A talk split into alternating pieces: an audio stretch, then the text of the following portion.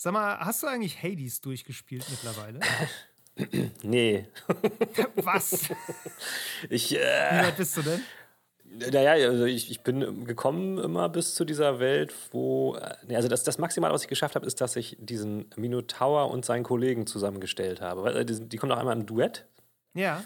Ja, und dann bin ich, die habe ich besiegt und dann bin ich noch ein bisschen weitergekommen und dann wieder gescheitert. Ach und so, du warst, du warst noch gar nicht äh, ganz am Ende. Nee, Ach so, weil, weil am Ende sein ist ja nicht gleich durchgespielt. Nee, das, das habe ich mir schon gedacht, ja. Das habe ich mir schon gedacht. Nee, nee, so weit, nee, tatsächlich nicht. Ich, dann kam, kam was Ah, okay. dazwischen, ähm, was dann Ach wichtiger so. wurde wahrscheinlich.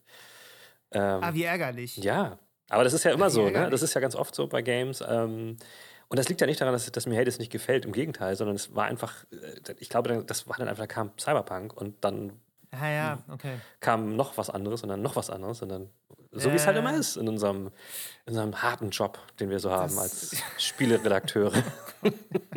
Ja, super hart. äh, nee, ich komme gerade nur drauf, weil ich ähm, gerade so ein bisschen äh, quasi einen Rückfall hatte und jetzt äh, wieder an Hades hänge. Okay, okay. Ähm, ich rede da jetzt auch gar nicht so viel drüber, keine Sorge.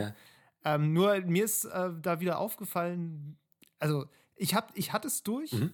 Ich sag dir kurz, die Struktur ist, du, du musst quasi bis zum Endboss und den Endboss besiegen. Mhm, Und danach gibt es eine, äh, ein Ereignis, was auslöst, dass du trotzdem wieder von vorne anfängst. Mhm. Und du musst dann mehrere Male diesen Endboss besiegen. Also du musst dich immer Ja. wieder durchkämpfen bis zum Ende und nach einer bestimmten Anzahl von Runs gibt es dann die Credits. Und dann, äh, dann, ist, dann ist quasi ja, ja. ein bisschen durchbrochen und so. Und ich war bis dahin gekommen und hatte das bis dahin gespielt. Ähm, hatte es dann aber so ein bisschen weggelegt erstmal. Es lag auch daran, dass meine Nintendo Switch leider angefangen hat, diesen Joy-Con-Drift zu kriegen. Uh. Das heißt, ich hatte auf einmal Probleme mit äh, selbstlaufenden Dingen und vor allem diese Menüsteuerung in dem Spiel ging gar nicht mehr, weil es ratterte einfach immer alles durch und ich musste so mit Krass. Glück irgendwo draufdrücken, um jetzt das Richtige zu treffen, was ich auswählen Oh, wollte, ätzend. was halt mega nervig ist irgendwann. Und ich habe mir jetzt neue Joy-Cons bestellt und dachte, komm, jetzt guckst du es dir nochmal an. Gibt es da noch keine irgendwie krass. Erstattungslösung oder Garantiegeschichte? ja, das ja, die, die Switch ist wahrscheinlich zu alt. Okay. Vielleicht schicke ich meine alten Joy-Cons jetzt aber mal weg. Ich guck mal oder Ja. ich nehme sie auseinander. Ja. Das Ding ist aber, ich habe jetzt noch mal reingeguckt und festgestellt, das Spiel geht halt noch länger weiter. Nach den Credits gibt es einfach noch eine komplett neue Story. Und es geht einfach so, du kannst mit den ganzen Leuten wieder reden. Da kommen noch, überall kommen noch lose Fetzen an Okay. Geschichte. Und es gibt noch eine Hauptgeschichte, die weitergeht. Ähm, also es ist unfassbar, wie lang und ähm, umfassend dieses Spiel auch irgendwie ist. Okay, okay. Und trotzdem erzählt es ja halt einfach die ganze Zeit in dieser Kreisstruktur, Ja, ja. dass du immer wieder dich durchkämpfst und immer wieder von vorne anfängst. Und mir ist einfach wieder aufgefallen, wie wahnsinnig motivierend das ist, diese Geschichte darin zu haben mhm. und immer wieder neue Dialoge zu kriegen. Mhm. Ich habe auch jetzt irgendwie dann Orpheus und Eurydike, die da ja auftauchen, die ja Mhm. getrennt voneinander sind und ähm, beide so damit nicht so gut klarkommen, Ja, sage ja. ich jetzt mal. Die kannst du dann irgendwann auch äh, befreien sozusagen und dafür sorgen, dass die zusammen sein können. Und solche kleinen Geschichten kannst du halt die ganze Zeit noch weitermachen. Und ähm, das fand ich sehr interessant, wie die äh, Geschichte da als Motivator so mitspielt. Auf jeden Fall, ja. Zusätzlich zu allem anderen, Ja, ja, klar. was auch noch motivierend ist. Und äh, Ja, aber du, ja, es ist, es ist schade. Ah, du musst unbedingt mal bis zu diesem Punkt spielen. Ach, du würdest. ärgert mich. Nee, nee, das stimmt schon. Du würdest das Spiel ja dann wahrscheinlich nicht, äh, nicht auf jeden Fall nochmal so gerne weiterspielen, wenn es nicht diesen, diese Komponente hätte. Dann wäre es zwar trotzdem ein gutes Gameplay, aber das hast du ja quasi durchgespielt, das normale Genau, Gameplay. genau. Ne? Und, ähm, ich habe tatsächlich jetzt so Situationen, wo ich äh, auch mittendrin mich einfach umbringen lasse, weil ich denke so, ja, ich habe jetzt gar keinen Bock, bis zum Endboss zu kommen. Ich will eigentlich nur am Anfang neue Geschichten sehen. Ach, krass, und ja. breche quasi mittendrin meinen Run ab, Ja.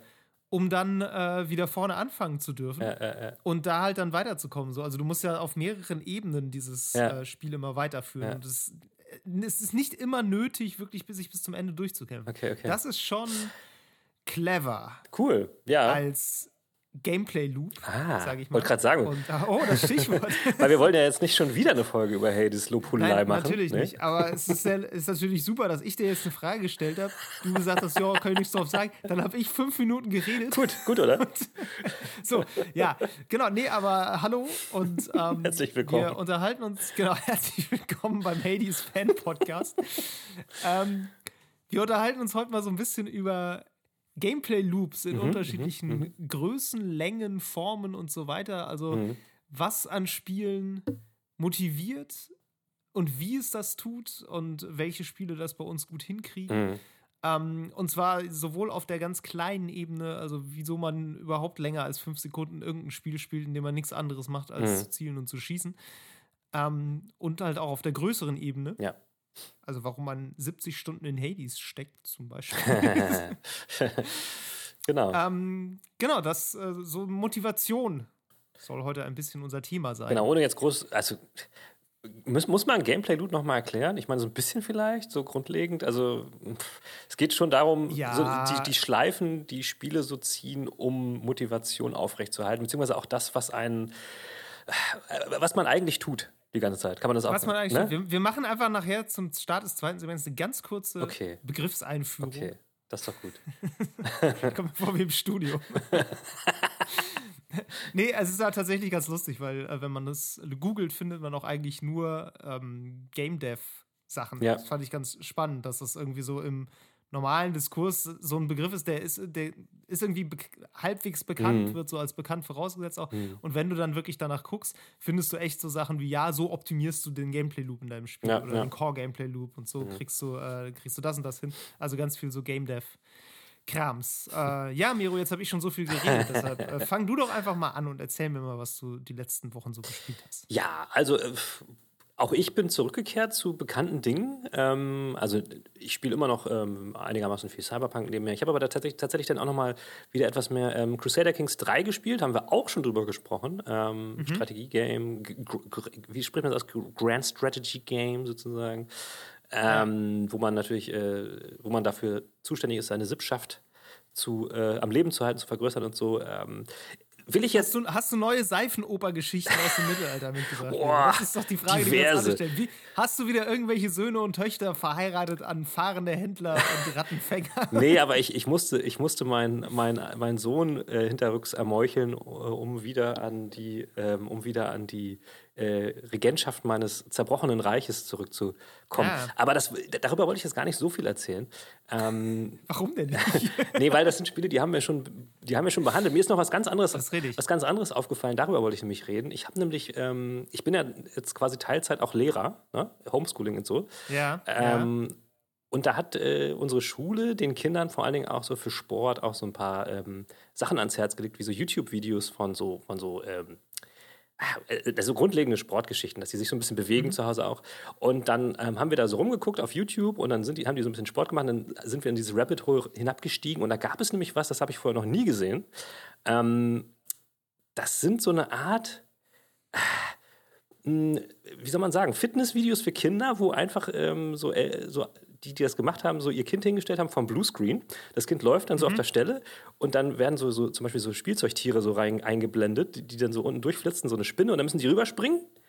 Und dann kommt Ja. im nächsten Bild kommt so ein Vogel, ein Spielzeugvogel so ähm, von oben so einmal rübergeflogen, dann müssen sie sich ducken.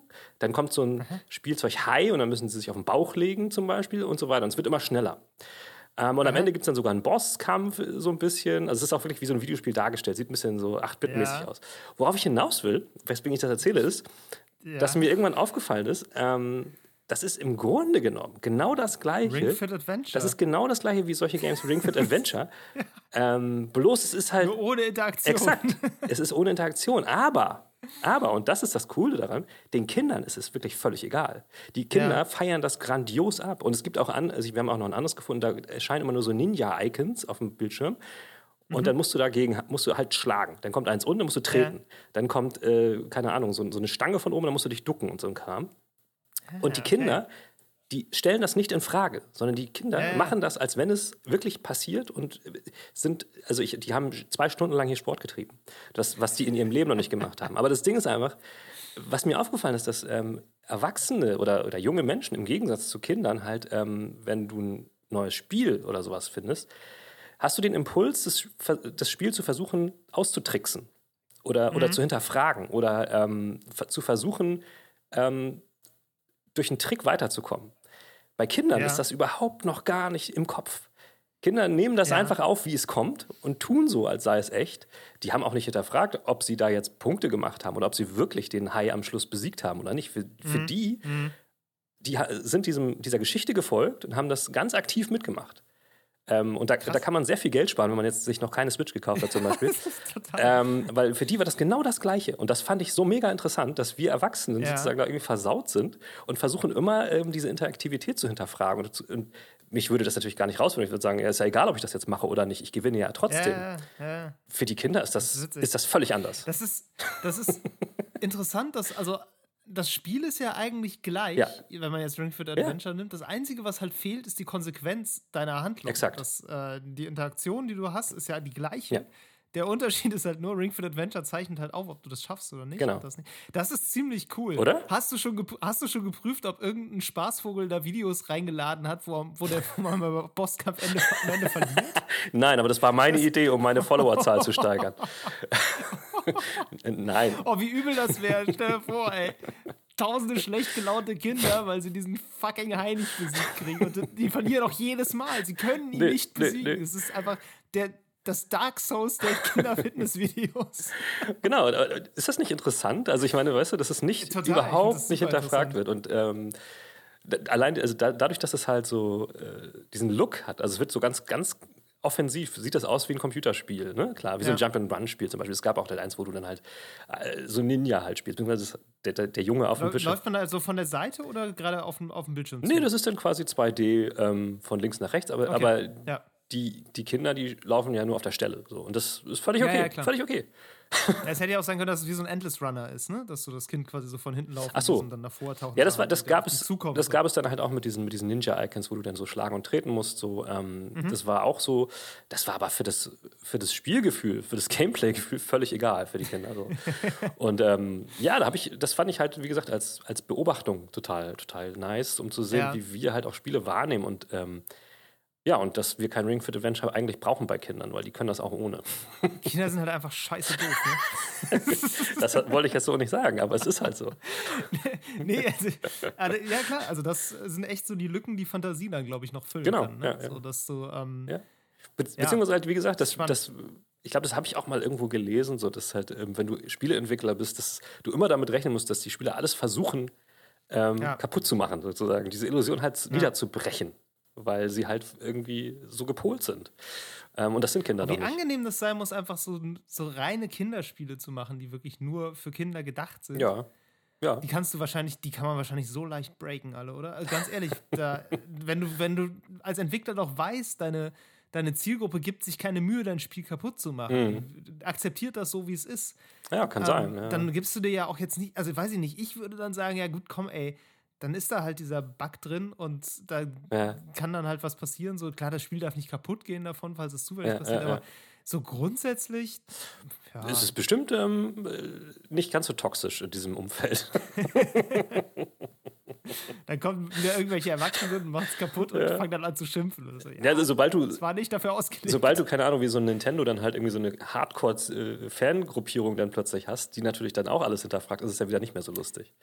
Ne? Ja, klar, das, also, das ist natürlich, die Frage ist immer, was sind Spiele, die nur für Kinder gedacht sind. Ich denke ja. da auch jetzt gar nicht so sehr an Nintendo, sondern wirklich an, weiß ich nicht, so Vorschullernspiele und sowas. Da gibt es ja wirklich Sachen, wo, als, wo man jetzt als Erwachsener wahrscheinlich auch nicht so Spaß dran hat. Es ist ja. ja nicht, geht ja nicht um Spiele, die zeitlos sind und die mhm. für alle Zielgruppen geil sind, sondern halt wirklich um. Ich meine, natürlich sind dann die, natürlich sind dann die, die Aufgaben auch leichter und dadurch ist dann auch wahrscheinlich das Entwickeln ein bisschen leichter. Also ich kenne sowas auch ähm, von, von meinen Kindern, wo du dann einfach sozusagen ähm, so einen Roboter steuerst und dann gibst du halt vorher einmal die, die Befehlsfolge an, hoch, hoch, runter, runter, rechts, rechts und dann, dann mhm. danach erst drückst du auf Losfahren und dann fährt der Roboter diese Strecke ab. Und dann, wenn du das. Also programmieren so quasi. Ja, so minimal basic. Und ja, ja. das ist natürlich auch nicht schwer zu machen. Also ganz ehrlich, also insofern glaube ich, skaliert das dann auch hoch. Ja. Ähm, wenn du dann das in einer Open World 3D machst, ist es wahrscheinlich schon was anderes. Habe ich, dir, hab ich dir eigentlich mal von dem, äh, ganz kurzer Exkurs, weil, ich, weil mich das gerade daran erinnert, kennst du den Industrieroboter, Achterbahn-Roboter im Legoland? Äh, nein. ich war als Kind öfter mal im Legoland in, in Dänemark, ja. in Billund. Und irgendwann hatten die dann eine neue Attraktion. Das war so ein quasi so ein Industrieroboterarm. Mhm wo vorne so zwei, zwei Achterbahnsitze dran geschraubt waren. Mhm. Und das funktionierte so, der stand in so einer Halle und du gingst in die Halle rein und dann war da so ein PC-Terminal Mhm. und an dem PC-Terminal konntest du genau sowas machen. cool. Mit Pfeilen einstellen, wie der sich bewegen soll. So hoch, runter, drehen, also der konnte auch so Loopings dann und so. Und dann hast du so eine Chipkarte gekriegt und dann bist du zu dem Roboter gegangen, hast dich da reingesetzt, hast die Chipkarte eingelegt und dann hat er das Programm ausgefüllt mit dir, mit dir da drin. und wir waren, wir waren da einmal, äh, mein Bruder und ich hatten irgendwie da noch. Kannst du mir nicht erzählen, dass die Leute nicht versuchen, das zu breaken, die Leute. Nee, den, den konntest du nicht breaken. Es war auch besser so, dass man den nicht breaken konnte. Aber da war irgendwie nichts los und wir sind einfach die ganze Zeit so durchgelaufen. Das war sehr lustig. Ich war halt ein super Schisser als Kind. Ja. Ich habe immer erst nur so, so ein bisschen hoch, ein bisschen runter, ein bisschen links.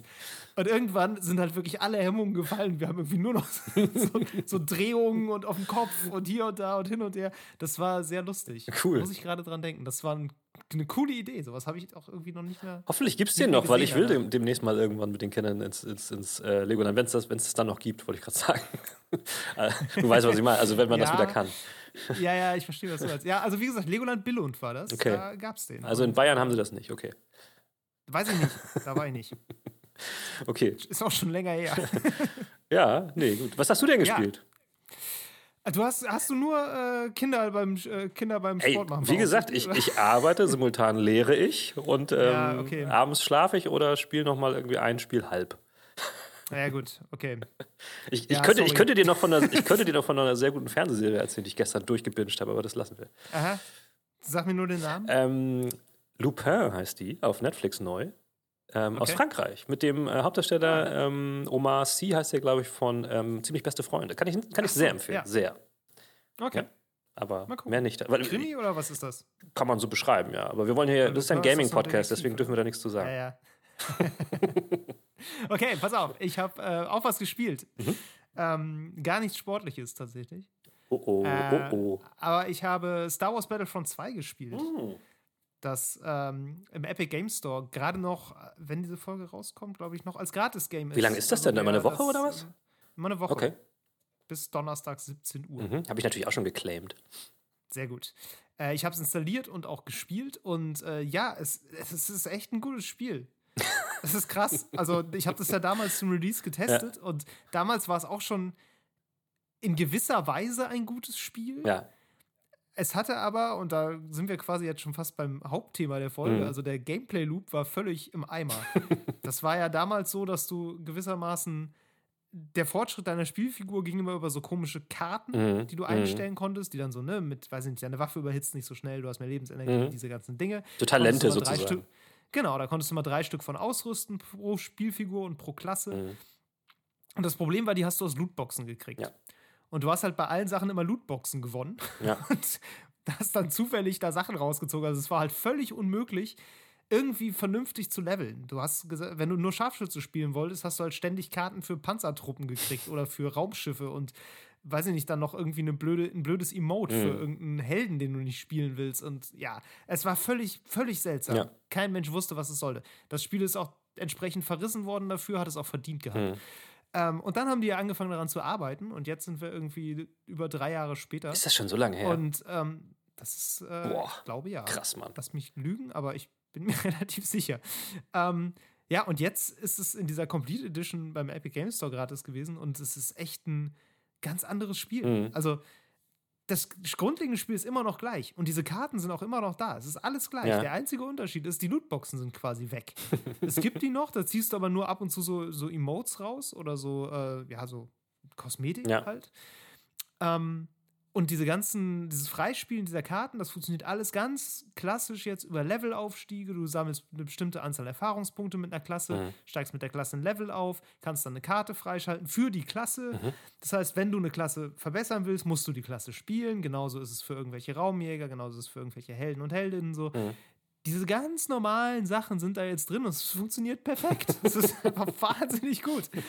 Äh, du hast, bist ständig motiviert, da weiterzumachen und äh, ja, das, und es ist halt auch einfach ein guter Shooter. So. Ja, klar. Ähm, ich glaube, dass sie ein bisschen Serverprobleme haben gerade, weil da jetzt so viele Leute das ja, spielen. habe ich Ähm, schon gelesen. Ja, die haben wirklich ja. ähm, sich äh, erschrocken.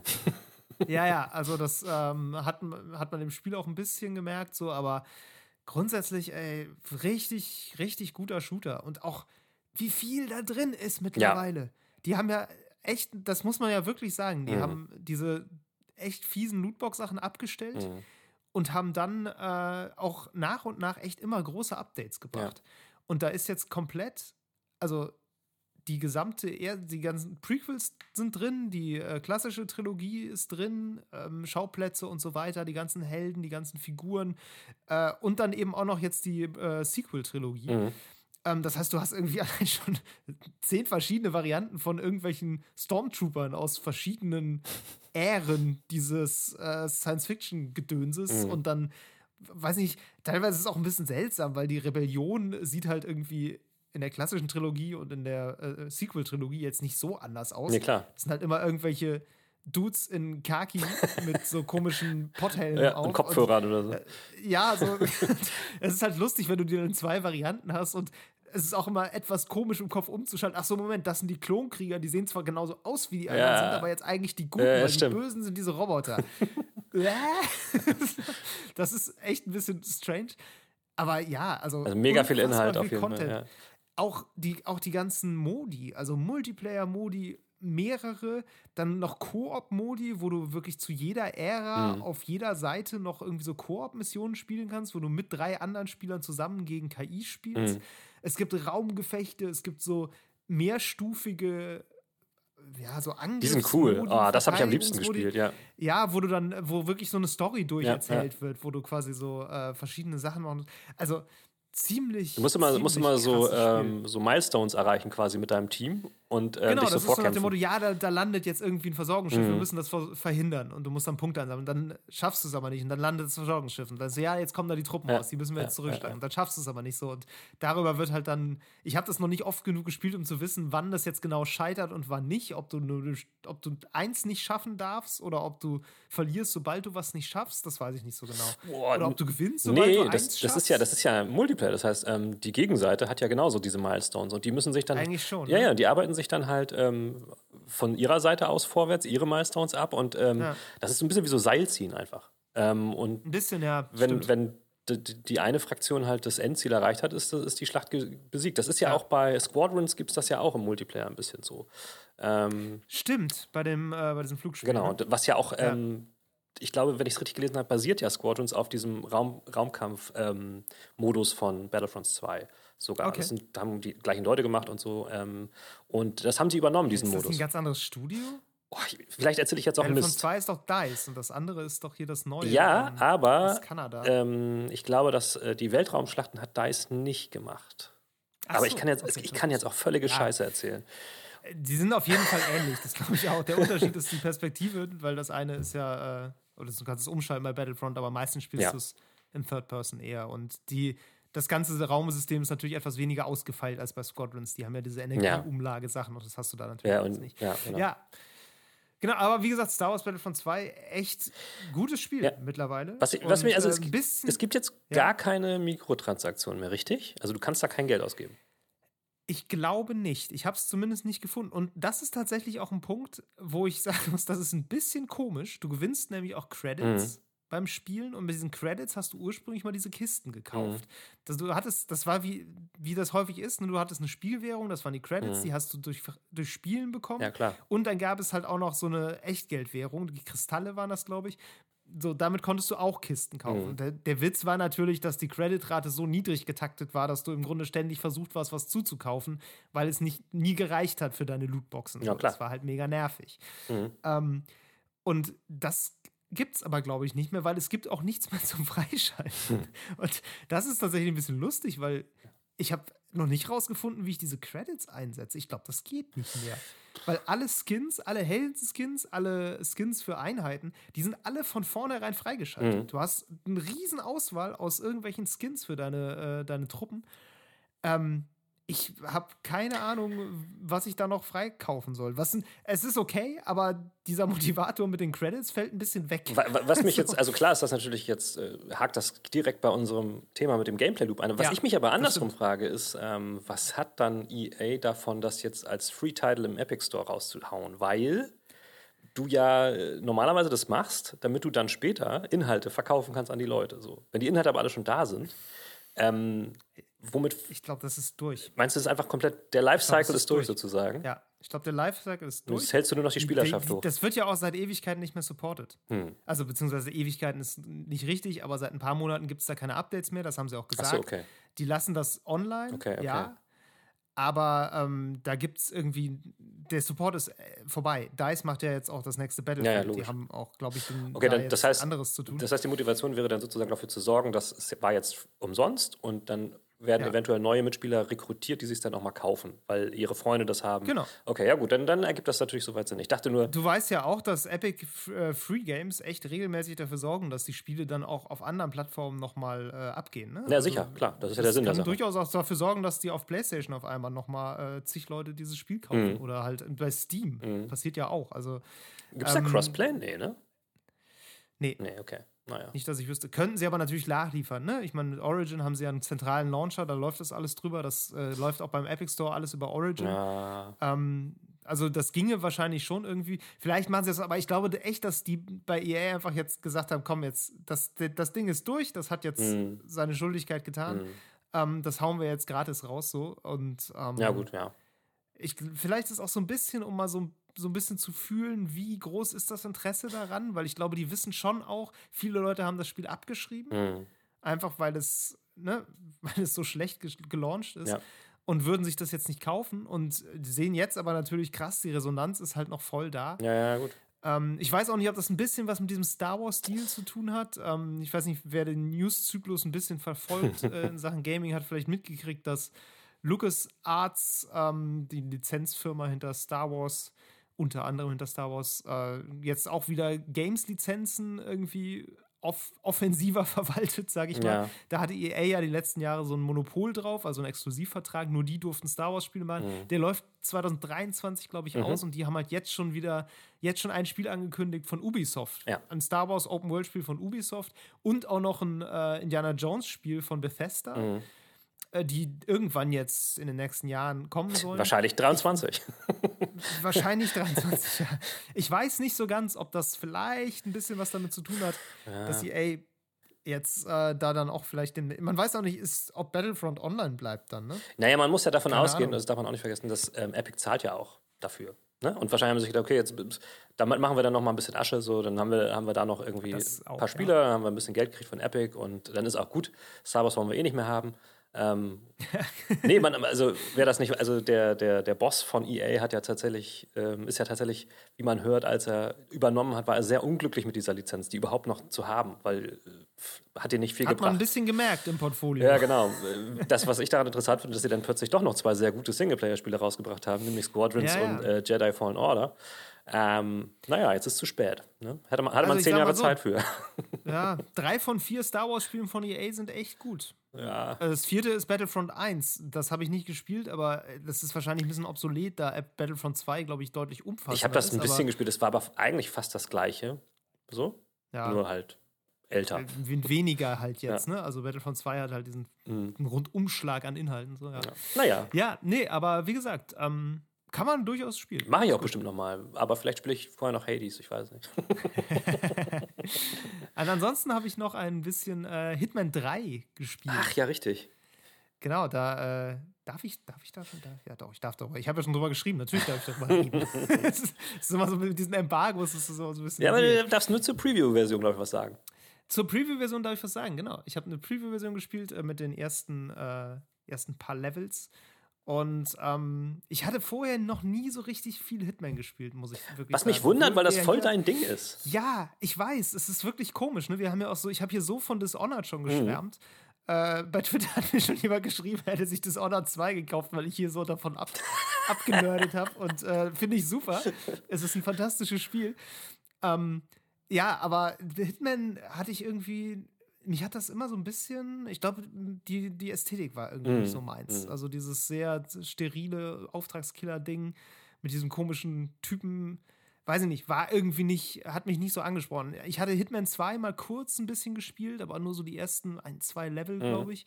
Es hat gereicht, um das Spielprinzip zu ver verstehen, so. Und es hat auch gereicht, um zu verstehen, dass Hitman 3 also wirklich nicht viel anders macht, Nee. zumindest so in den ersten ähm, paar Stunden. Ähm, ja, es ist irgendwie echt eine ganz interessante Form von Aufwendigkeit, die da drin ist. also diese Sandbox-mäßigen Level, Mhm. wo eben äh, du eigentlich die ganze Zeit drin spazieren gehst. Also, ja. das ist auch so ein bisschen so anders als so viele andere Stealth-Spiele, wo du eigentlich immer da, darauf bedacht bist, nicht entdeckt zu werden. Und bei Hitman bist du eigentlich die ganze Zeit entdeckt. Ja. So, läufst, zumindest das, was ich gespielt habe. Du läufst einfach die ganze Zeit verkleidet irgendwo rum. Ja. Muss ab und zu, klar, je nach Verkleidung ein bisschen aufpassen, dass, dich, dass du keinem zu nahe kommst. Aber grundsätzlich kannst du dich halt super umgucken, mhm. läufst halt irgendwo lang und findest halt die ganze Zeit irgendwie so Sachen so, wie du Leute umbringen kannst. So, oh ja, ein Stromkasten. Ah, okay, da ist irgendwie ein Kabel. Das ist, äh, das kann man irgendwie manipulieren. Ja. Ah, okay, da hängt irgendwas an so, einem, an so einem Seil dran. Das ist sehr schwer. Und wenn das runterfällt, ist das bestimmt nicht so gut. Oder ist irgendwie ein ein Riss im Geländer, wo du durchschubst. Es hat tatsächlich auch so ein bisschen was von diesem Crazy Machine-Prinzip, ne? Ja. Wo du, wo ja, du ja. halt immer so Maschinen zusammenbasteln kannst und ähm, dann sowas so ein auslöst. bisschen. Ja. Also du, und die meiste Zeit verbringst du halt echt damit, in diesen Levels rumzulaufen und dir anzugucken, was überall ist mhm. und alle möglichen äh, Werkzeuge einzusammeln, die du dann an anderen Stellen wieder einsetzen kannst. Und äh, dann irgendwann kommt halt der Moment, wo du dir überlegen musst, was machst du jetzt und äh, wie schlägst du jetzt zu. Mhm. Und dann musst du versuchen, das halt umzusetzen. So. Und das ist einfach ein sehr interessanter Loop. Ja. Und es ist sehr cool, wie das auch so darauf reagiert, wie diese ganze, äh, ganze Welt darauf reagiert, was du halt tust. Das ist nicht immer mega realistisch. Nee, aber darum also geht's ich auch nicht. hatte das irgendwie immer so gemerkt, dass es so durch so seine Reaktivität, dass die so total toll sein soll. Ja, also das reagiert schon, aber das sind jetzt nicht immer die naheliegenden Dinge, die da passieren. Also da passiert auch eine Menge Quatsch. Das ist auch ein echt albernes Spiel irgendwie. Also ich, mein Lieblingsding daran ist einfach, dass dieser, dieser Killer, der sieht halt immer nach Killer aus, egal was du machst. Und der, der Gag an dem Spiel ist ja, dass du dich ständig verkleidest ja. als alle möglichen Leute. Aber immer gleich aussiehst. Und Ey, du siehst immer aus wie ein Killer, selbst wenn du Barkeeper bist und da steht, er hat immer so eine völlig ernste Miene und diese, diese polierte Glatze ja. und diesen Strichcode auf dem Nacken. Ja, ja, genau. so. Er sieht so unglaublich verdächtig aus, egal was er tut. Das ist echt, und das ist wirklich auch so ein Gag in dem Spiel, dass es niemand merkt. Na klar. So, außer dir selber. Du selber denkst die ganze Zeit, Digga, das muss euch doch auffallen. Der, guck dir mal an, wie der aussieht. so.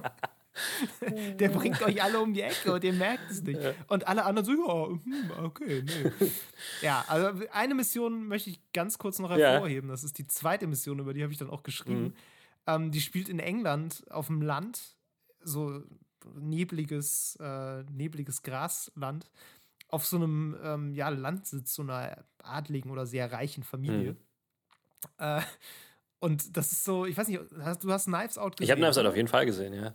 Ja, sehr gut. Wer Knives auch gesehen hat, weiß, worauf es hinausläuft. Wer es nicht gesehen hat, das ist so ein typischer Krimi ja. im Stile so alter Agatha Christie. So Cluedo ist das ein bisschen, ne? Ja, genau. Ja. So Cluedo. Es geht um, dann immer um so eine Familie und irgendwie ist jemand ermordet worden. Und Keiner jeder aus dieser sein. Familie ist unsympathisch und verdächtig. Ja. Und irgendein Detektiv ist dann da und muss das rausfinden. Ja, genau. Und du kommst halt da an und Du musst das noch nicht mal machen, das ist optional, aber du kannst am Anfang direkt so einen Detektiv ausschalten und dich als er verkleiden. Ja. Und dann läufst du da rein und bist quasi der Detektiv, der angeheuert wurde von dieser Familie, um einen Mordfall aufzuklären ja. in diesem Haus. Und du musst aber gleichzeitig ein Familienmitglied auch noch umbringen, weil das ist deine Mission. Und das ist mega geil, ja. weil äh, du kannst dich frei umschauen, niemand stört dich. Die ganzen Wachen äh, kannst du einfach dran vorbeilaufen, die wissen ja, dass du da bist. Es gibt so ein paar Areas, da darfst du nicht hin, da wirst du dann auch rausgeschmissen so oder erschossen. ähm, aber grundsätzlich kannst du dich halt umschauen und kannst halt diesen Mordfall auch noch lösen, mhm. während du deinen eigenen Mordfall die ganze Zeit planst. und ey, die Idee ist so unglaublich genial. Die Idee ist der das Knaller. Ist, das Ding ist. ist als meiner Lieblingslevel das Ding dieses ist, Jahr schon. Ich bin mir relativ sicher, also ich als Spielertyp, ich wäre da voll dran vorbeigelaufen. Weil ich glaube, ich als, ich als Spielertyp würde sofort einfach nur die Haupt- Quest erfüllen wollen und einfach nur mein Ziel abknallen wollen und würde die ganze Zeit gar nicht checken, dass es das gibt. Also das, sowas habe ich das, das Gefühl, das, mir schon ganz oft du, das Wird dir sehr, das wird dir richtig aufgefallen. Ja, okay, du kommst gut. am Anfang über so eine Landstraße und du kommst zu dem Tor dieses Landhauses und da steht gerade der Detektiv vor dem Tor und verhandelt mit den Wachen, dass sie ihn durchlassen mhm. sollen. Und du, das ist wirklich so gemacht, dass du diesen Dialog mitkriegen musst, okay, okay. weil du dich auch kurz verstecken musst, damit du dann überhaupt dann an denen vorbeikommst. Also du kriegst auf jeden Fall mit. Also gutes Signposting. Detektiv, ja, total. Da wurde ein Detektiv bestellt, ja. der soll hier was machen. Ja. Und das Ding ist ja, wenn du dieses Spiel spielst, bist du ja immer auf der Suche nach einer guten Verkleidung. Ja, du suchst ja die ganze, du, du willst es ja nicht spielen wie ein Splinter Cell, wo du dich die ganze Zeit verstecken willst, musst. Du willst es ja spielen dass du quasi direkt nah an dein Opfer rankommst, Ja. ohne dass das merkt, dass du das bist. Ja, gut.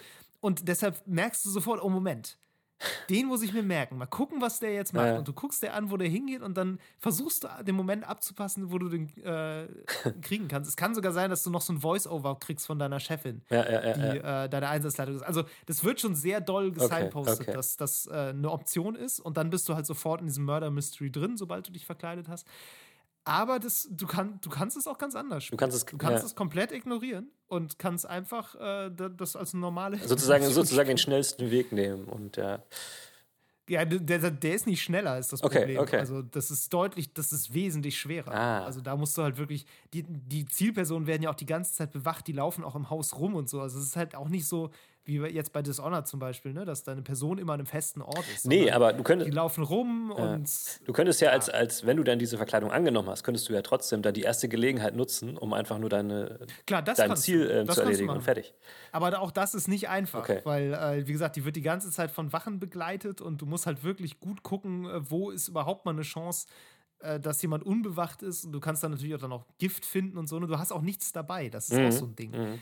Wenn du Gift einsetzen willst, musst du das Gift erstmal in der Mission finden. Mhm. Okay. Ähm, du kannst später, du, die Missionen sind halt auf so ganz viel Wiederspielbarkeit immer ausgelegt. Du kannst später so Sachen machen, äh, da kannst du dann quasi freispielen, dass du irgendwas mit in die Mission reinnehmen darfst. Also du kannst dann sozusagen, ich will das Gift, Gift von Anfang an haben. so wie New Game Plus das so ein bisschen.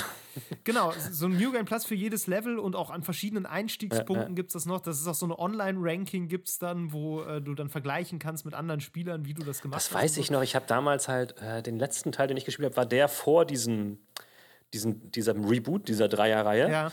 Und da habe ich mich, als ich das durchgespielt habe, auch gewundert, wie krass ar ar arcady das aufgebaut ist vom Ding her. Ja. Das ist, hatte ich nämlich gar nicht vermutet. Ja. Das ist voll das Arcade-Game eigentlich. Und so, Ja. so, du, so aufgebaut, dass du halt jedes Level einfach zehnmal spielst und dann immer noch ein bisschen besser, schneller wirst und so. Und dann dieses Ja. Ranking und so. Und das hatte ich damals überhaupt nicht erwartet. Und ich weiß noch, wie mich das damals nicht ganz abgeholt hat, weil ich mir tatsächlich was anderes erwartet habe. So, ne? ähm, aber trotzdem. Das Ding ist ja. halt, ne, wenn du weißt, wie es geht, kannst du diese Level in fünf Minuten durchspielen. So, wenn du, wenn du einmal die ganzen Schleichwege kennst, wenn du einmal die, weißt, wann welche Person wo ist, weil die, die sind zwar immer mal woanders, aber die haben halt feste Laufwege, Mhm. feste, feste Pfade, wo sie halt langlaufen.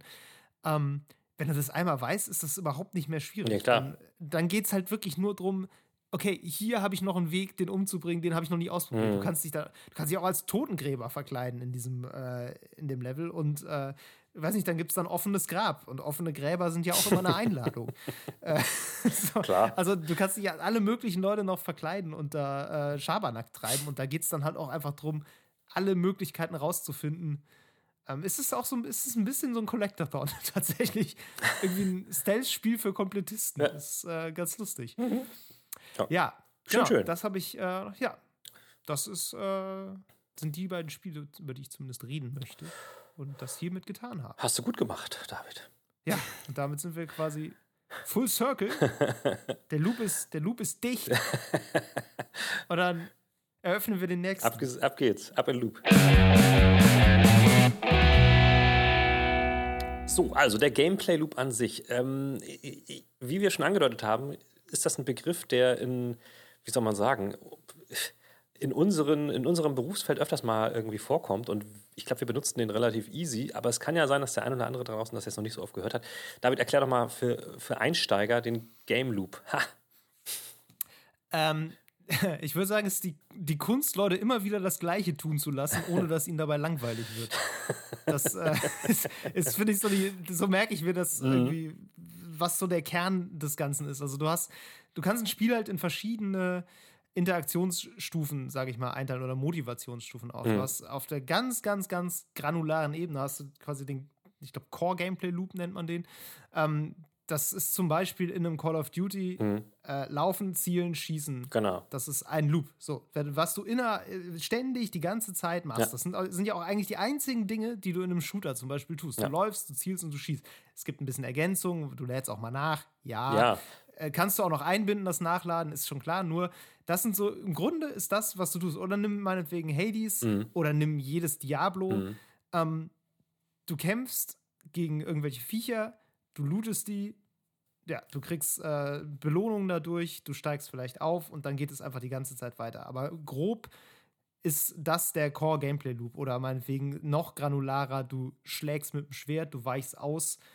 So, Genau. Das ist das, was du die ganze Zeit tust, bis der Gegner tot ist. Und wenn der Gegner tot ist, beginnt der Loop beim nächsten Gegner wieder von vorne. Ja.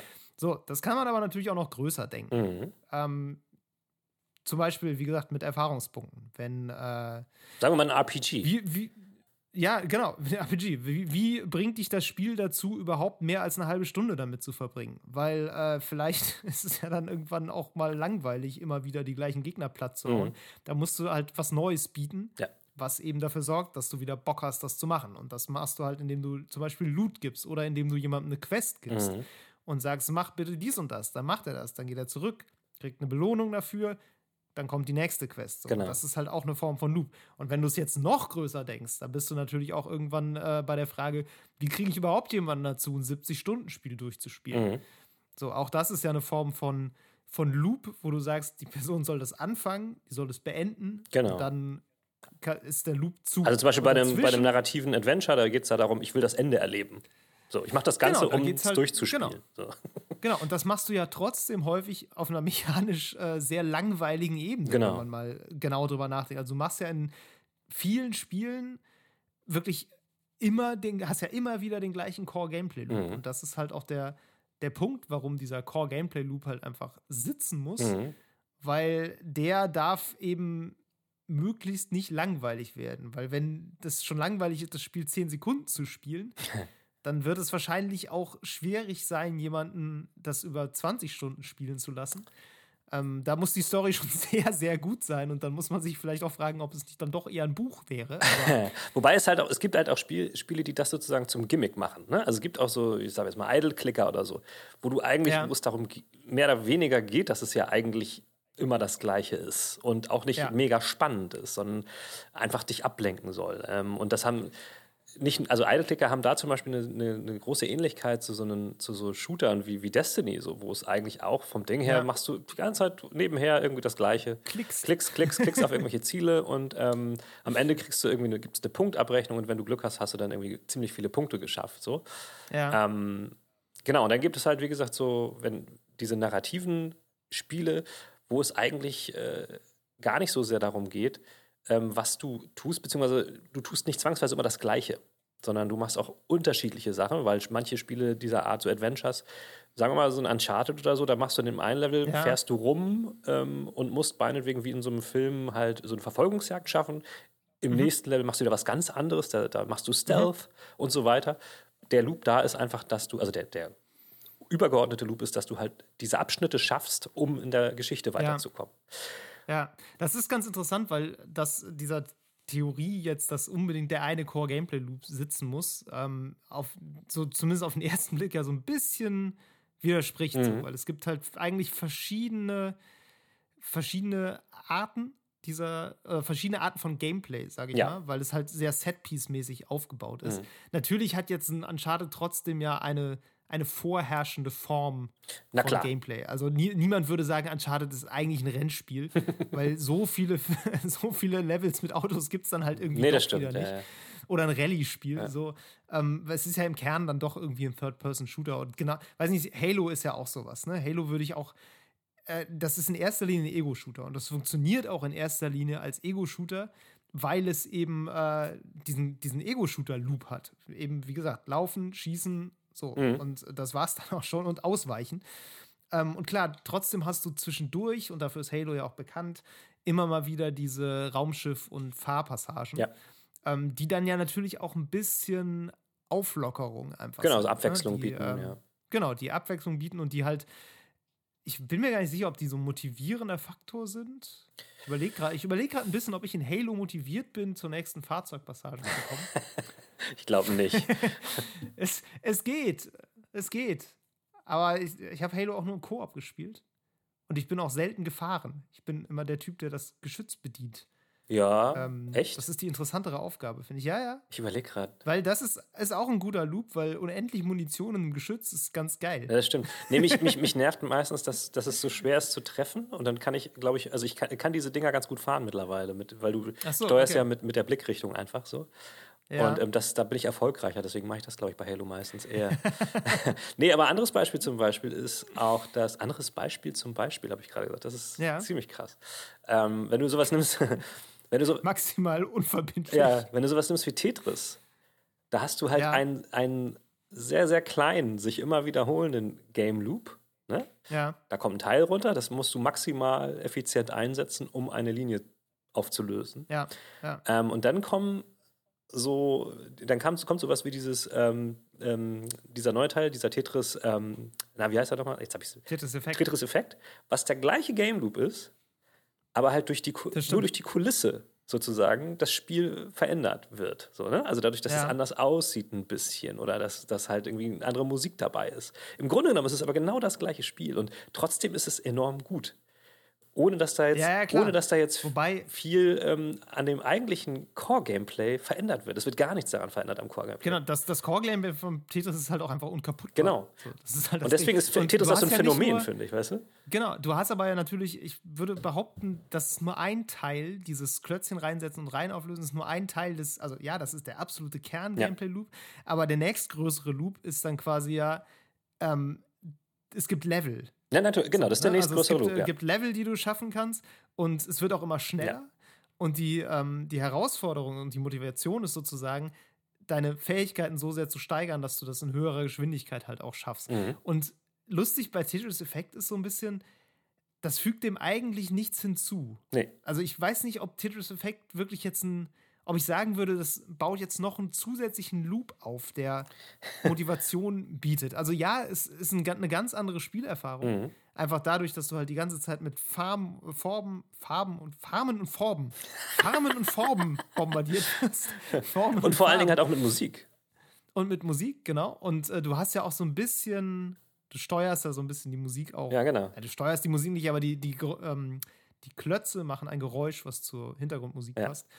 Ähm, das ist ja natürlich auch noch sowas, aber ich würde jetzt nicht unbedingt, glaube ich, sagen, dass das was ist, was ein Loop ist. Nee, das ist genau. eigentlich eher so ein Anstrich für den bestehenden Loop, der einfach komplett gleich ist. Es ist, und das finde ich eigentlich, ich glaube, das ist auch Absicht, ähm, wie der Name schon sagt, einfach nur ein Effekt, der dazu kommt. Das ist quasi auch so, dass ja, die Musik ja ähm, die erzeugt Spannung. Also das ist ja meistens sehr pumpende Musik, die auch dann schneller und doller wird. Und ähm, ja. genauso die ganzen visuellen Effekte, die da kommen, die erzeugen einfach noch viel mehr Spannung. Die lenken dich ab und die machen, die erzeugen Druck. So, ja. das eigentliche Spiel ist exakt das gleiche. So, und das ist, ähm, ja. das ist, finde ich, so ein, ein krasses Beispiel dafür, wie man geil so sowas neu auflegen kann, obwohl man eigentlich alles gleich macht. Ja, das stimmt. also Tetris Effect ist, also wer das noch nicht gespielt hat, der möge es bitte tun. genau, aber also, also was ja. den Loop angeht, ist es natürlich, ähm, ist es natürlich jetzt ähm, relativ gutes Beispiel, um Sachen zu erklären, also wie diese verschiedenen Ebenen funktionieren. Einmal, wie gesagt, dieses, ne, ja. einfach Steinchen sortieren, rein auflösen und dann halt ähm, immer, immer besser zu werden und dann auch irgendwann einfach nur zu überleben. Weil das ist natürlich auch ein, ja. ein Gameplay-Loop, der bei ganz vielen Spielen ähm, zentral ist, dass du einfach quasi nicht verlieren willst, also nicht, nicht, nicht ähm, draufgehen willst, weil irgendwas dich verfolgt. Ja. Lass es die Zeit sein oder lass es irgendwie ein Gegner sein oder sowas. Ja. Ähm, ja. Ja, und da sind, wir hatten ja immer über Hades schon mal gesprochen. Ich meine, Roguelike-Spiele sind halt so ein, so ein wirklich klassischster Fall ja. davon, wie, äh, also da siehst du die Ebenen halt wirklich ganz, ganz offen. Mhm. So, und das ist halt irgendwie krass. Ähm, die meisten Roguelikes haben halt wirklich eine extrem simple Grundmechanik. Ja. So, und das brauchen die halt auch, weil das sind Spiele, die sind ja dafür gedacht, dass du die sofort im Grunde spielen kannst. Mhm und dass du jedes Mal wieder von vorne anfängst und dass du in dieser einen Sache, die dieses Spiel ausmacht, musst du halt musst du effektiv besser werden, genau. damit du irgendwie vorankommst. Mhm. Und bei Hades ist das jetzt irgendwie Third-Person-Slasher-mäßig äh, so, aber nimm meinetwegen sowas wie Slay the Spire, ja. was ja quasi ein Karten-Roguelike mhm. ist. Ähm, das hat auch klar, das hat diese Kartenspielregeln, aber die, eigentliche, die eigentlichen Mechaniken sind halt super einfach. Du fängst immer mit dem gleichen Deck an, du kannst angreifen und verteidigen und das war's. Ja. Und das ändert sich im ganzen Spiel niemals. Es ändert, es wird immer mehr während deines Runs, mhm. aber wenn du verlierst, fängst du trotzdem immer wieder vorne an mit genau den gleichen Voraussetzungen. Ja. Und du siehst daran sehr schön, finde ich, diese, diese Einfachheit des grundlegenden Loops. Mhm. Und aber auch äh, dadurch, dass die, die, alle diese kreisrunde Struktur ja auch noch haben, dass du halt wirklich effektiv immer wieder von vorne anfängst, mhm. kommt, ist auch das so ein, so ein schönes Full-Circle-Ding eigentlich. Ja. Und da, das fand ich auch so spannend bei Hades jetzt. Deshalb hatte ich dich eben auch gefragt, ob du es durch hast, weil es, die Frage ist auch, wann hat man das durch? Mhm. Ich meine, es gibt ja Roguelikes, die sind wirklich darauf ausgelegt, uh, unendlich spielbar zu sein. Mhm. So, oder Roguelites und Roguelites, ja. Sage ich jetzt noch. ähm, aber Hades ist ja trotzdem noch ein narratives Spiel. Narratives Adventure ja, auf eine Art. Ja. Das und das ist halt auch so spannend, weil über diese, über diese Kreisstruktur oder Spiralenstruktur dieses Roguelikes ist quasi dann noch mal eine Ebene drüber gelegt mhm. mit einem narrativen Loop, mhm. der dich sozusagen über den ersten kompletten Bosskampf noch mal hinausführt, weil du mehrmals diesen Bosskampf eben auch noch schaffen musst. Ja. Und selbst wenn du das dann geschafft hast und die Credits kommen, selbst dann geht es halt noch weiter. Ja. Und das, diese Spirale wird einfach immer länger. Und ich weiß auch überhaupt nicht, wann das aufhört. ich habe keine Ahnung, ob da jetzt noch mal Credits kommen. Ich hab, weiß wirklich nicht, ob ich, äh, wie oft ich jetzt das noch schaffen muss, bis äh, so bis eine Auflösung kommt ja. oder so. Es kann auch, es kann sein, ich traue denen zu, dass es nicht weitergeht. So, äh, und das ist schon echt. Also, Aber klar, sind da Roguelikes sind da, sind da ein mega gutes Beispiel, weil, weil die halt, also die haben ja auch grundsätzlich diese, diese, diesen Loop, dass du, du kommst in einen Raum, musst ihn freiräumen und kommst in den nächsten ja. Raum. So, und dann machst du das gleiche nochmal. Das ist eigentlich aufräumen. Genau, aufräumen. So, und, und, wenn du das nicht schaffst, musst du noch von, von ganz vorne anfangen. Und dann machen sie aber ja. das immer so, dass sie auf diesen Loop noch andere Loops draufsetzen. Also bei Slay the Spire zum Beispiel hast du diese ganze Kartenmechanik, die da nochmal draufgesetzt wird. Ja. Bekomme bessere Karten. Beziehungsweise entscheide dich genau. dann, wenn du einen Raum geschafft hast, für bestimmte ähm, Karten, die du dann pickst, um dein Bild entsprechend zu entwickeln. Also ne, deine Fähigkeit ja. in eine Richtung zu entwickeln. Das ist ein Loop, der auf diesem Basic Loop von Räume diesen Raum frei nochmal oben drauf gepappt wird. So. Und so weiter und so fort. Also so eine Art zusätzliche Progression, die da noch stattfindet. Das ist bei Hades natürlich genauso. Da hast du halt, genau, da hast du halt diese ja narrativen Progressionen, die es da noch gibt. Also es geht darum, genau, verschiedene Level von, also Progressionen übereinander zu klatschen. Genau, und es ist ja auch nicht, so, nicht nur so, dass die innerhalb eines Runs passiert, sondern genau. du hast ja dann zusätzlich, du hast innerhalb eines Runs eine Progression. Mhm die dich innerhalb des Runs besser werden lässt. Aber du hast natürlich auch noch einen Fortschritt, der über den Run hinaus gilt, weil du verlierst ja nicht alles, wenn du stirbst. Jetzt, also in manchen Roguelikes schon, mhm. ja. Mhm. Äh, speziell in Hades und ist jetzt nicht. In Dead Cells zum Beispiel auch nicht. Da hast du ja auch immer dieses, äh, du kannst dann Sachen freischalten, die du dann in folgenden Runs wieder finden kannst. Also du, du hast so diesen motivierenden Faktor von, von Loot im Grunde oder Level aufsteigen. Mhm. Und äh, ja, das ist äh, was, was einem dann, äh, was immer wieder vorkommt. Ja. Und äh, ja, Stichwort Loot ist ja auch sowas, ne? Du weißt ja, ich bin äh, großer Loot-Shooter und Loot-Spiel-Fan. Ja. Und das ist wahrscheinlich auch so ein bisschen meine, meine Lieblingsart von jetzt, ich sag mal, belohnendem Gameplay-Loop. Ne? Ja. Dieses äh, Gegner besiegen, Loot bekommen, das irgendwie anlegen, merken, dass man stärker wird, vielleicht merken, dass man jetzt neue Fähigkeiten hat und das eben einfach immer weiter fortzuführen mhm. und zu, zu, gucken, wie weit man das auch irgendwie treiben kann. Mhm. So. Mhm. Das, äh, klar, das ist nicht der ganz granulare Loop und da ist es dann fast ein bisschen egal, finde ich, was der ganz granulare Loop ist, solange er gut ist. Ja. Ähm, sodass man halt wirklich Lust hat, das auch lang genug zu machen. Mhm. mhm. Ähm, ja. Ja, es aber vom Ding her ist das so, finde ich, ein Fortschrittssystem, was mir persönlich immer sehr liegt. Ja, vor allen Dingen, auch das ist ja dann wieder ein Loop, wo dann in sehr vielen Spielen dann nochmal wieder was oben drauf gelegt wird, wenn du dann zum Beispiel diesen Loot modden kannst oder noch verbessern ja. kannst oder mit Crafting. Das ist dann wieder noch ein anderer Loop, der nochmal auf diesen Loop raufgestackt ja, wird. Loops, Loops äh, über Loops. Ähm, was super interessant ist, weil du natürlich dann, wenn du, wenn du so ein Spiel dann sozusagen ähm, rückwärts, äh, backwards ingenierst, ähm, gucken kannst, ja. äh, was steckt da alles so an verschiedenen Dingern drin, was man, die man eventuell auch, wenn ein Spiel vielleicht nicht so ganz perfekt geworden ist, überlegen könnte, was wäre, wenn man die weggelassen hätte. So, ne? Wäre das vielleicht ja. sogar ein besseres Spiel geworden, weil nicht zu viel gewollt wäre und so. Ähm, das finde ich, das finde ich mega interessant. Ähm, ja. Ich, ich, bin ja tatsächlich im Gegensatz zu dir eher so dann doch vielleicht der, der Narrativspiel-Fan. Ne? Also wenn du jetzt so Sachen nimmst wie The Last of Us oder The Last, Last mhm. of Us Part 2. Und da fand ich das nämlich, und das ist auch so ein bisschen ähm, ähnlich, wie ich das bei Hitman vorhin erzählt habe, da finde ich das dann ah, so ein bisschen unpassend. Wenn du Last of Us Part 2 durchgespielt hast, ist es nämlich auch so, dass du die Möglichkeit bekommst, einzelne Level nochmal zu spielen, um sie dann möglichst effektiv durchzuspielen. Was ich denn so, das, das gefällt mir nicht, weil ich finde, das ist halt, das eigentliche Spielerlebnis Erlebnis bei so einem Game für mich ist halt dieser, dieser große Bogen. Ne? Von Anfang ja. bis Ende die Story zu erleben und ähm, nicht dieses granularere, also nur einen Abschnitt zu nehmen und zu, so schnell wie möglich oder so effektiv wie möglich da durchzukommen. Oder dann nochmal nur zu versuchen, das mit keinen Kills zu schaffen oder sowas. Ich meine, es ist, mhm. natürlich, es ist natürlich super, um ähm, für Wiederspielwert zu sorgen. Sozusagen ja. dann in Anführungszeichen mehr Content zu bieten für Spieler. So.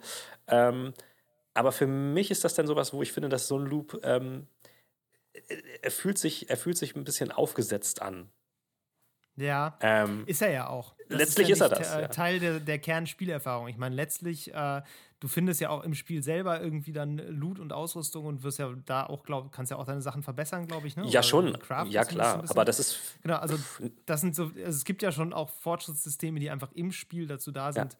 Die Story zum Abschluss zu bringen, ja. aber ich würde auch sagen, wenn die Story zum Abschluss gebracht ist, ist bei so einem Spiel dann auch irgendwie Full Circle erreicht. Für mich schon, ja, so, auf jeden da, Fall. Genau, da geht es ja nicht noch drum, äh, jetzt äh, quasi noch am, am Arcade-Automaten, sag ich mal, jetzt die, an, die Levels einzeln nochmal ja, oder ich, zu besser zu schaffen. Ich habe auch nicht so das Interesse zu sagen, ich will das jetzt nochmal durchspielen, aber mit Maschinengewehr. So, weißt du, also das ist für mich ja. nicht, nicht, nicht das, worum es geht. So, und ähm, ja. trotzdem, natürlich ist es gut, dass es das gibt für Leute, die da Bock drauf haben oder auch für so Speedrunner oder sowas, ist natürlich cool. Aber es ist halt eigentlich, ja. finde ich, nicht die, eigen, die, die ursprüngliche mh, Spielidee sondern es ist, wenn man so ein Spiel nimmt und daraus was anderes macht. Also ich finde, so Speedrunner sind da das perfekte Beispiel, weil die mhm. missbrauchen ja ganz oft, in Anführungszeichen, missbrauchen ja ganz oft Spiele für etwas anderes. Ne? Also in so, ja, in, indem sie einfach einen ganz anderen Gameplay-Loop, ähm, ähm, ähm, wie soll man sagen, perfektionieren als den Haupt-Gameplay-Loop, nämlich einfach etwas so schnell wie möglich zu machen. Wenn man zum Beispiel dieses Zelda Breath of the Wild Speedrunner nimmt, ja. Die machen da was, was eigentlich da gar nichts zu suchen hat. Sie kreieren sich einen ganz eigenen Game Loop, der für sie wichtiger ist ja. und interessanter und spaßiger, ja. was cool ist. Also, ne, ich finde das super. Ja, das stimmt. Ähm, das stimmt. Aber ich glaube, das ist, das ist, muss auch für, für die Entwickler total interessant sein, sowas zu sehen. Ähm, wie, wie ihr Spiel dann nochmal zu was anderem wird. Wahrscheinlich ist es dann wieder was Cooles für die so. Ich habe mal ähm, jetzt gerade letztens so ein Video gesehen, ähm, wo die Entwickler von Doom Eternal darauf reacten, wie Speedrunner halt ähm, das Ding in fünf Minuten durchzocken. Und die finden es grandios. Die finden es richtig geil. Ja, klar. ne? klar. Ähm, die, haben, ich, die diskutieren dann so, ähm, ja, sollen wir, sollen wir das rauspatchen? Oder nee. und das finde ich halt auch geil. Aber ähm, ne, so kann man halt auch Game Loops ähm, finden und exploiten, die eigentlich gar nicht so gedacht waren, was natürlich auch interessant ja, ist. das stimmt. Ja, ich finde an diesem, generell an diesem Begriff des Game Loops, ich finde sehr interessant daran, dass es was ist, was einerseits sehr fachlich ist. Mhm. Also, wie gesagt, ne, wenn du danach googelst, findest du echt ganz viel so Game Dev-Kram. Ähm, trotzdem ist es ein Konzept, was jetzt sehr grundlegend ist, auch für, äh, für Spiele oder auch für Fans von Spielen. Mhm. Ähm, und ich finde, das ist immer was, was man sehr gut begreifen kann. Selbst wenn man jetzt nicht zum Beispiel nicht exakt genau weiß, wie ein Spiel funktioniert oder wie ein Spiel aufgebaut ist. Mhm. Also ich habe mich irgendwie zu, zuletzt mal nochmal mit der, mit der Unity Engine beschäftigt, so ein bisschen. Hast du es nochmal probiert? Ich habe es nochmal probiert. Ich habe mir vorgenommen, ich lerne C-Sharp dieses Jahr. Mal gucken. ähm, nee, habe halt so ein bisschen mal so Tutorials gemacht und so. Ne? Und du merkst halt sofort, also ja, ich wusste ja schon, dass Spiele kompliziert sind. Mm. So ist es jetzt mm. nicht. Aber du merkst halt wirklich, wie kompliziert mm. es ist, selbst einfachste Dinge ja. in einem Spiel zu machen. So. Und ähm, das ist natürlich jetzt sehr stark auf die Umsetzung gemünzt. Also wie bringe ich ein Spiel, ein Programm dazu, irgendetwas zu tun. Mhm. Aber äh, dieses theoretische Grundkonstrukt eben von so einem Loop, finde ich, ist sehr leicht begreifbar. Und trotzdem wird es mit der Zeit halt sehr schnell sehr komplex, weil du das halt auch überhaupt nicht trennscharf machen kannst. Wir haben jetzt so über so viele Sachen ja. geredet und irgendwie, ja. du kriegst es immer hin zu argumentieren, ja, das ist jetzt auch irgendwie ein Loop, der da irgendwie drauf liegt. So. Und ähm, ich finde es ziemlich interessant, wie auch so diese einzelnen ähm, Aspekte eingeteilt werden. Also allein schon dieser Core-Gameplay-Loop, also das, das ganz Wissen, das Granularste, was mhm, du so mhm. tust. Ähm, das ist halt wirklich was, wo jetzt auch so ein Game Dev-Tipp quasi immer ist, ja, der muss gut sein. Ja, klar. So, überleg dir unbedingt, wie der ist. Und ich finde es so interessant, weil wenn du jetzt von einer Story-Perspektive zum Beispiel rankommst und denkst, ich will unbedingt ein Spiel machen, was die und die Story erzählt und was so und so funktioniert. Ähm, du hast aber jetzt irgendwie keinen Core-Gameplay-Loop dazu, dann ist es halt irgendwie, stelle ich mir das wahnsinnig schwer vor. Weil Dann ist es eigentlich kein Spiel. Find, so. Nee, es ist halt erstmal nur eine Geschichte. Ja. Und es kann sein, dass die Geschichte für ein Spiel eigentlich gut funktioniert, aber du hast halt damit wirklich noch nicht mal die Hälfte gemacht, ja, sondern du hast eigentlich wirklich nur den Überbau. Und äh, das ist aber was, was die Leute überhaupt nicht sehen werden, wenn der Core-Gameplay-Loop nicht geil ist. Mhm. Und ich finde das echt interessant, vor allem wenn du dann guckst, ja, wenn du jetzt ein Indie-Studio zum Beispiel bist, hast du irgendwie, glaube ich, gar keine Wahl, als dich wirklich darauf zu stützen, richtig, richtig geilen Core-Gameplay-Loop zu machen, weil du hast nicht die Möglichkeit, Leute irgendwie durch wahnsinnigen Produktionswert äh, zu beeindrucken. Mhm. Wo du dann, wo dann ne, so nach dem Motto, ja, es ist halt nur ein Shooter, aber er sieht halt aus wie Cyberpunk oder mhm. wie Call of mhm. Duty. So, ja, das, die sind alle spielerisch, ist das ja nicht revolutionär und der Core-Gameplay Loop ist überall gleich. Ja. Der ist besser oder schlechter umgesetzt, aber grundsätzlich ist der gleich. Aber wenn du das in einem, äh, in einem Indie-Spiel machen willst, musst du schon ein bisschen mehr bieten. Also da muss dann schon was Interessanteres häufig sein als rumlaufen und schießen. Es sei denn, du hast ein richtig geiles Art-Design zufällig, was dir sowas aus dem Boden stampft, aber das ist unwahrscheinlich, ja, ja. weil das ist ganz schön teuer. Und es, ähm, es ist ja auch mit das Schwerste. Also ich meine, ich glaube, was mich auch davon abhält, sowas wie Dreams auf PS4 oder sowas ähm, richtig äh, extensiv zu nutzen, ist, dass ähm, mir da die Idee fehlt. Also Ne? Ja. Ich, natürlich kann ich da irgendwie hübsch eine Welt machen und so, so äh, Büsche malen und, und Flüsse und sowas. Und dann geht man halt auf der einen Seite rein und auf der anderen Seite wieder raus. Aber ähm, die Idee muss halt da sein. Das ist genauso wie, wie ich, mit einem Buch schreiben. Ich würde gerne mal ein Buch schreiben, ich muss erstmal eine Idee haben. So, und das ja, ist, glaube ich, total. ich glaube, es, äh, Spieler würden sich gut daran tun, ähm, sowas sich bewusst zu machen. Also und, und weißt ja. du, ne, mehr über sowas nachzudenken, was sie da eigentlich gerade machen und gerade spielen. So. Und also nicht, weil sie dann bessere Menschen werden, aber fürs Verständnis ist das, glaube ich, eine, eine gute Sache, wenn man ähm, versteht, warum man ein Spiel eigentlich so cool findet. So, und das, ja. ich glaube, die meisten Leute machen sich da gar keinen Kopf drüber. So, ne? ja, aber ich glaube schon, wenn man Leute fragen würde, würden sie könnten das schon sagen. Also jemand, der regelmäßig irgendwelche Spiele spielt, wird dir schon sowas sagen können wie, ja, das, das Waffenhandling fühlt sich da und da gut an oder das fühlt sich toll an, das und das zu machen in dem Spiel oder ich, ich mag daran das und das so. Also, ja, kann sein. Ähm, das, und letztlich viel fachlicher muss es dann ja auch nicht sein. Also letztlich ist dieser Loop ja eigentlich nur die Idee von dem, was du tust. Ja. Und die, die kondensiert halt auf was, was möglichst viel Spaß machen soll, in dem Moment, wo du es tust. Ähm, das musst du halt irgendwie hinkriegen. Und äh, ja, das ist äh, leicht zu formulieren, aber wahrscheinlich Und ich glaube, ich kann, ich kann andersrum auch relativ ähm, schnell identifizieren, welche Spiele mir keinen Spaß machen. Und ähm, ich meine, ich spiele jetzt Crusader Kings 3 ähm, wieder ein bisschen mehr. Ähm, das ist insofern mhm. eigentlich ein schlechtes Beispiel. Aber andererseits ähm, muss ich auch sagen, mir fällt gar nicht unbedingt schnell ein, was da eigentlich der Gameplay-Loop ist, den, den ich da mache, der mir Spaß bringt. Weil das halt ja. sehr konvolut ist und das auch noch ein Spiel ist, wo ich auch nach vielen Stunden immer noch das Gefühl habe, oft nicht zu wissen, was ich jetzt tue oder was ich tun muss, weil, mhm. das, Spiel so, weil das Spiel so unglaublich kompliziert ist.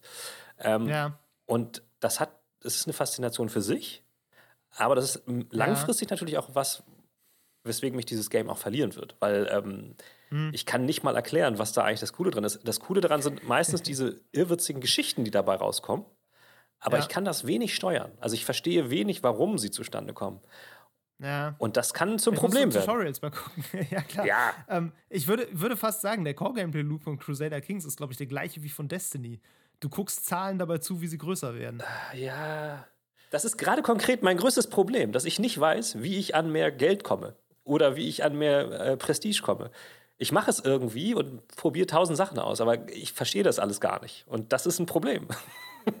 ja, ja, das, das kann natürlich sein, dass das einfach ein, einen grundlegenden Loop hat, der eine sehr hohe Einstiegshürde oder der sehr viel Vorwissen erfordert. Ja. Das ist äh, eine, Destiny ist halt jetzt ein Shooter, das ist natürlich, das Zahlen hochgehen lassen ist eigentlich auf einer übergeordneten Ebene natürlich nochmal. Ähm, und das, das grundlegende Gameplay von Destiny ist halt einem wesentlich, naja, eigentlich nicht simpler. Es ist das gleiche, du klickst mit der Maus, aber es ist natürlich spannender, ja. weil es, äh, weil du reaktionsschnell das tun musst. Und bei Crusader Kings hast du alle Zeit der Welt und musst im Grunde durch dich durch Menüs Ja, und, und, weil ich vor allen Dingen Ursache und Wirkung bei Destiny sofort sehe. Ne? Ich, das ist also ich, das ich, ich, ich klicke auf einen Feind und je nachdem, was für eine Waffe ich habe, ist er schneller oder langsamer tot. Ja, ja, bei Crusader Kings 3 habe ich 20 Menüs und muss immer erstmal so ein bisschen rumprobieren. Und ich bin halt ja. lange und immer noch in diesem Stadium, wo ich, ich das als großes, witziges Experiment sehe. Ne? Ja. Aber langfristig wird das nicht, nicht so bleiben. Und wenn ich es dann nicht irgendwann durchschaue, und das muss das Spiel halt gut schaffen, das müssen die Entwickler gut so funneln. Ne? Ja. Ähm, irgendwann muss ich an den Punkt kommen, wo ich es verstehe. sicher, Ich weiß nicht, ob das Spiel das tut, zu. Ich will dir da nicht die, die Lust nehmen, aber vielleicht solltest du doch noch mal gucken, ob du so ein Einsteigervideo findest. Das ist, glaube ich, ein bisschen einfacher, als sich darauf zu Ey, verlassen, ich, dass das Spiel habe ich, das hab ich schon angeguckt, so ist das nicht. So, Okay. Ja, ja, das ist nur, wie gesagt, das, gerade Crusader Kings 3 ist ja, oder Crusader Kings ist dafür bekannt, wie mega komplex es ist. Ne? Und äh, Ja. das, das finde ich daran ja auch lustig. So. Aber ich, ich meine nur, Ja, ähm, ich meine nur, irgendwann wird das zum Problem für so ein Spiel, wenn es halt nicht mehr durchschaubar ist. So. Ähm, Klar. Und ja, ja, wenn die, wenn die Einst also noch hält es dich ja so ein bisschen bei der Stange, Genau. dadurch, dass es dir irgendwie was, ähm, was bietet, was dich zumindest erheitert. Ja. Wenn es dich auch, also ne, es geht dir ja nicht darum zu gewinnen, das, davon hast du dich vermutlich verabschiedet. oh ja. ähm, ich meine, es ist ja auch eh schwer da zu definieren, was gewinnen heißt Ja, in dem ja, Spiel. ja. Das ist ja auch sehr offen. ähm, aber es geht dir ja zumindest darum, irgendwie Geschichten zu schreiben, die interessant sind. Ja, natürlich. Und äh, solange das Spiel das mit ein bisschen Zufall zumindest tun kann, würde es dich wahrscheinlich ein bisschen bei der Stange halten. Aber klar, wenn du irgendwann so die Lust daran verlierst und dann doch quasi den, den, das Spiel richtig lernen willst, Ja. so, dann ist es natürlich ähm, sehr hinderlich, wenn dieser Loop so kom kompliziert ist, dass du ihn nicht durchschaust. Man kann halt sagen, so momentan ist der Loop, den ich mir selber gebaut habe, wie so ein Speedrunner, ist, ja, überall raufzuklicken, alles mögliche zu probieren und mich dann darüber totlachen, was für ein Müll passiert. So. ja. Und das ist ein Loop, der jetzt cool ist, aber das ist wahrscheinlich nicht, nicht ewig so. Ja, das ist die Frage, wie lange das. Äh, wie Ist ja nur ein Beispiel hält. gewesen, aber das ist halt Ja, äh, ja, auch klar, eine Art von Game Loop. Ne? Also, Auf jeden Fall, auf jeden Fall.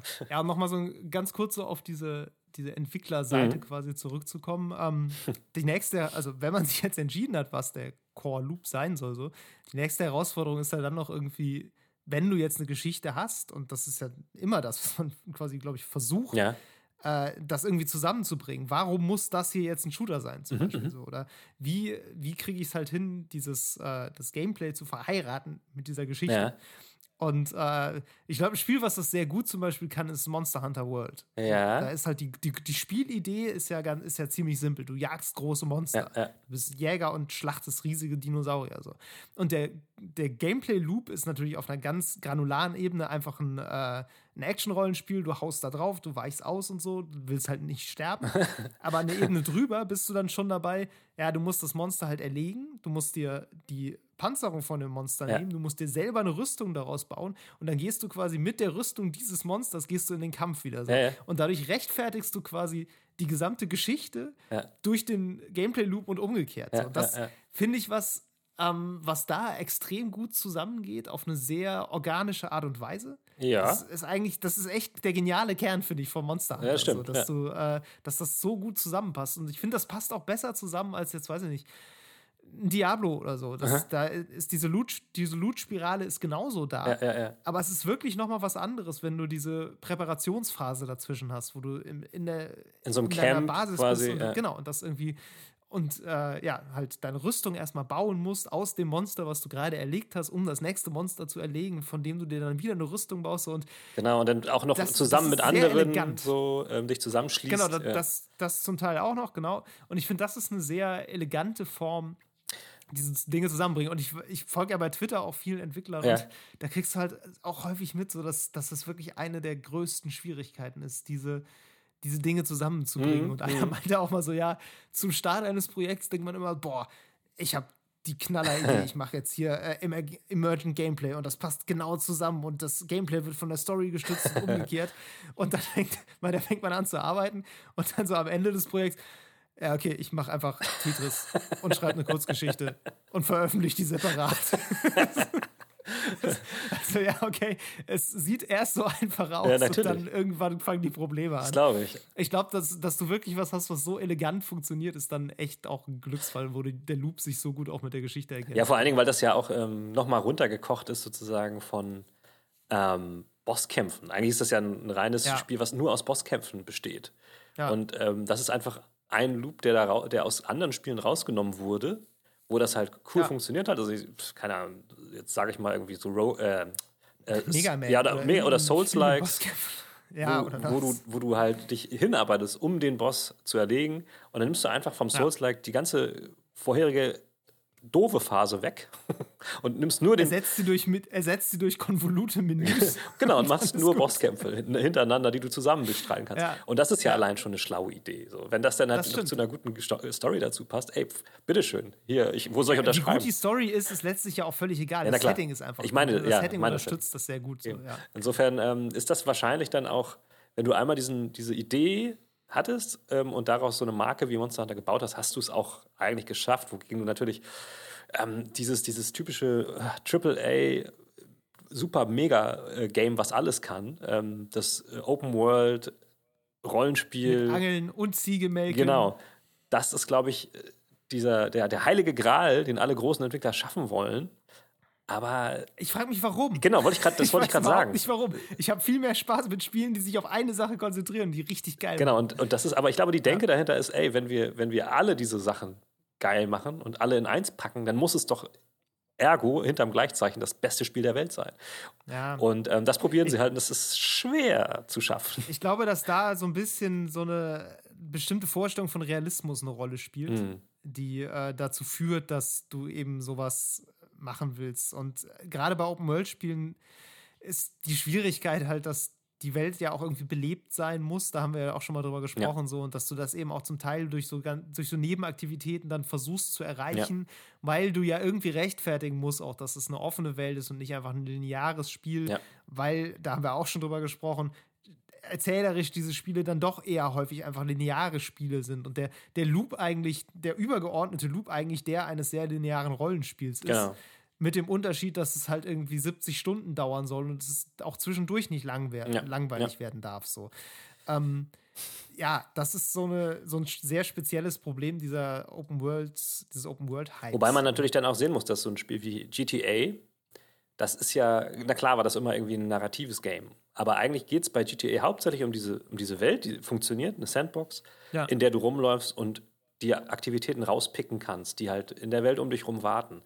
Und ja. die übergeordnete Story, die, die funktioniert auch und die ist auch gut, aber ursprünglich ähm, geht es eigentlich mehr darum, diese, diese Welt zu entdecken und halt in ihr Quests zu erledigen, sage ich mal so. Ja. Das ist erst ein Phänomen neuerer Zeit, glaube ich, dass man versucht hat, das zusammenzubringen mit, ähm, mit Rollenspielelementen und sowas. Ähm, und äh, das funktioniert halt nicht immer gut. Ich meine, das hat, das hat bei The Witcher 3 ganz gut funktioniert, aber auch da war das dann teilweise schon komisch.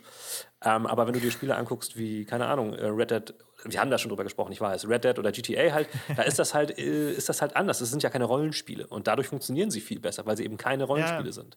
Ähm, ja. ja. Also, ja, weil der, der Core-Loop. Genau, der Core-Loop ist ein ganz anderer. Ich gehe ich ja. geh rum und gucke, was ich überall entdecken kann und irgendwelche Questgeber stellen mir Aufgaben und die erfülle ich dann.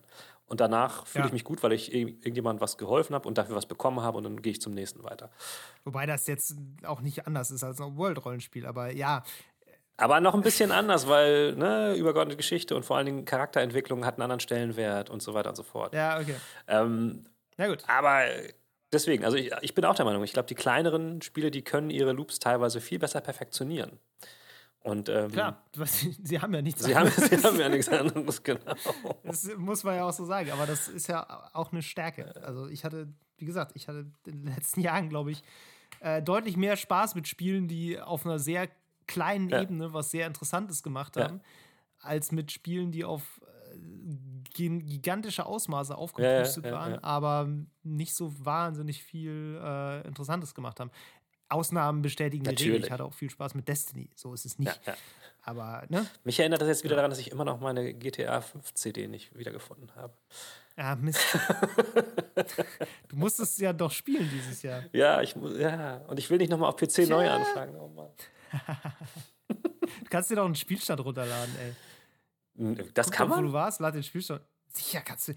Bist du neu im PC-Gaming? Lass mich dir was erklären. Du kannst alles runterladen. ist egal, was du willst. Das wusste ich nicht. Also wahrscheinlich, ich, gut, ich weiß, das, ich habe das das letzte Mal so Anfang der 2000er versucht. da, da, war das mit dem Internet noch nicht so. Ich weiß nicht, wie das im Zeitalter der Launcher ist, aber grundsätzlich speichert eigentlich vieles auch immer okay. noch lokal bei dir. Ja, ich muss noch mal meine, ich, ich muss mal meine, meine ganze Musik-CD-Sammlung durchsuchen. Irgendwo da drin ist GTA 5 versteckt, damit ich endlich weiterspielen kann. Egal, lassen wir das. Direkt hinten neben Genesis. Sehr gut. Gut, okay. Ähm, So viel dazu. ja, ich hoffe, ihr hattet ein bisschen Spaß daran, uns äh, über Loops und andere Kreise reden zu hören und äh, Ja, ich, ich würde mich auch freuen, wenn, ähm, habt vielleicht einen Lieblingsloop genau, eure gefunden. coolsten Loops uns einfach mal twittert oder schickt per E-Mail oder so. Wie ihr das macht, erfahrt ihr natürlich gleich noch im Abbinder. Ja. Okay, Miro, Ja. dann würde ich sagen, Gute Nacht. danke fürs Gespräch. Jo. Bis dann. Das war Level Cap Radio Folge 55. Wenn euch die Episode gefallen hat, dann lasst uns eine gute Bewertung da und empfehlt uns bitte, bitte weiter. Lob, Kritik, Anregungen oder Spieletipps geht an levelcapradio@gmail.com. Bei Twitter erreicht ihr uns unter @lcrpodcast. Außerdem twittere ich unter @djmeru und David unter @hamlabum. Danke fürs Zuhören und bis zum nächsten Mal.